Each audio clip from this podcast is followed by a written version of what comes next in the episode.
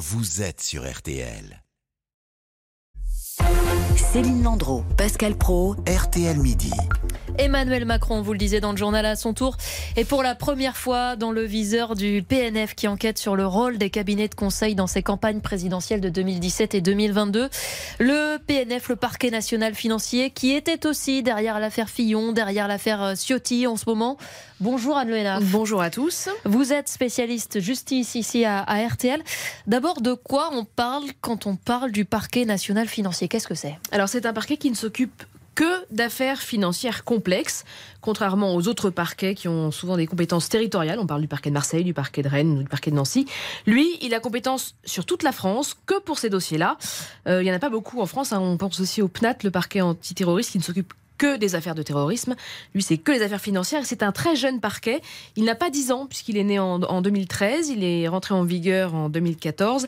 Il est né à cause ou grâce à l'affaire euh, Cahuzac, cet ancien ministre du budget qui avait de l'argent caché en Suisse. C'est pour ça qu'on a créé le PNF. Aujourd'hui, le PNF, c'est 18 magistrats qui travaillent tous en binôme. Et quand je dis qu'ils travaillent, ils travaillent. Chaque binôme gère 90 dossiers. Je les ai appelés ce matin au parquet national financier. Il y a en ce moment 675 procédures en cours. Et de qui dépendent ces juges Alors tout ça dépend de ce que vous mettez dans le mot dépend, Pascal. Euh, en théorie, les parquets sont indépendants en France. C'est un parquet autonome, euh, le PNF. Hiérarchiquement, il a quand même un supérieur qui est le procureur général de Paris. Et puis le PNF est sous l'autorité du garde des sceaux, du ministre de la Justice. Donc il y a très souvent, régulièrement, le soupçon que le PNF est en fait un bras armé du pouvoir, téléguidé pour neutraliser des opposants.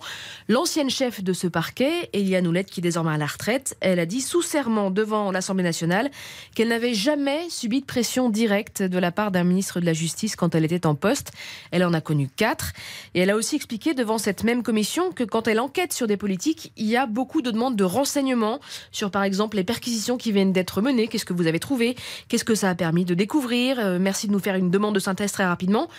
C'est une forme de pression quand même qu'elle a euh, subie pendant toutes ces années. Alors justement, vous parlez de la politique. euh, Le, PNF ne fait que de la politique, que des affaires politiques? Alors pas du tout, même si on parle beaucoup de ces affaires, puisque ce sont des gens qui sont euh, dans la lumière, mais la, moitié des dossiers que le PNF traite en ce moment, ce sont des dossiers d'atteinte à la probité, de corruption, des dossiers de favoritisme dont on n'entendra sans doute euh, jamais parler.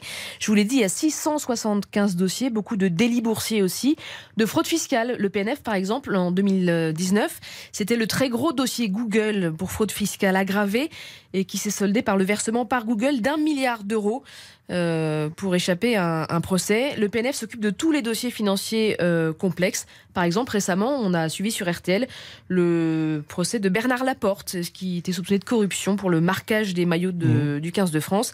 Et puis aussi la très grosse affaire Airbus. Il y a beaucoup, beaucoup, beaucoup de dossiers. Mais là, les sommes pour. Bernard Laporte étaient euh, assez, entre guillemets, faibles. On était sur 100 000 euros, 150 C'est 000 pas euros. que une question de volume, c'est aussi une question de complexité euh, de l'affaire à traiter, du nombre Mm. d'intervenants. C'est un parquet qui doit aller vite, rapidement, Mhm. euh, pour être plus efficace. C'est pour ça qu'il a été créé. euh, C'est dans ce but-là. On accuse parfois ces juges d'être partisans, ce parquet d'être partisans. Alors pour les partisans de François Fillon, le PNF a tué la campagne présidentielle. Ah, de C'est-à-dire qu'il est allé Fillon assez 2017. vite quand même. Il a ouvert une enquête préliminaire le jour Oui, où c'est l'article ça qui euh, était étonnant. est paru dans le canard enchaîné. Le PNF dit qu'il obéi à aucune est- instruction. hein. Et généralement moins rapide. Le PNF est fait pour être rapide. Alors moi je suis Mm. pas euh, ni avocat ni juge Mm. du PNF, mais euh, dans l'affaire Fillon, en, en tout état de cause, ça a abouti à une condamnation des époux Fillon en, en appel.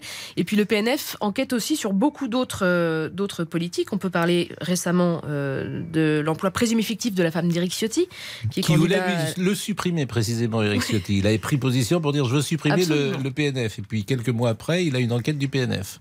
Coïncidence Je ne sais pas, je pose la question. En tout cas, le parquet PNF, il a aussi enquêté sur Nicolas Sarkozy, Mm. sur le communiste Fabien Roussel pour emploi fictif, sur les salaires des assistants parlementaires du Rassemblement national, sur Ségolène Royal quand elle était ambassadrice des pôles, et puis là récemment donc sur euh, le financement des sur les deux campagnes Mais présidentielles. c'est ça qui est étonnant. 2017-2022, je pourrais comprendre. Mais 2017, quel élément nouveau a-t-il trouvé? On le sait déjà? Alors moi non, mais Mm. je ne manquerai pas de vous le faire savoir. Donc c'est sur la campagne de- dont les comptes de campagne d'Emmanuel Macron avaient été validés par le Conseil constitutionnel. Mhm. Donc euh, on revient sur une campagne euh, présidentielle. C'est un peu complexe sans doute pour les uns et les autres.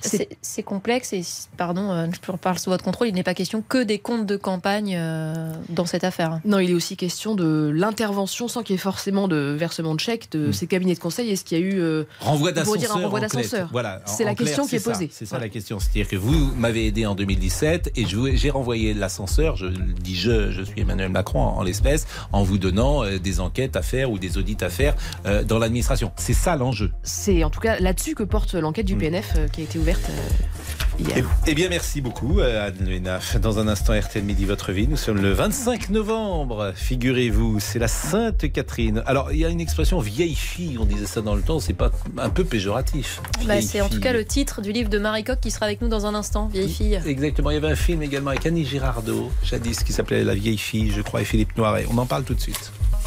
Votre avis compte. Venez l'exprimer sur RTL au 3210.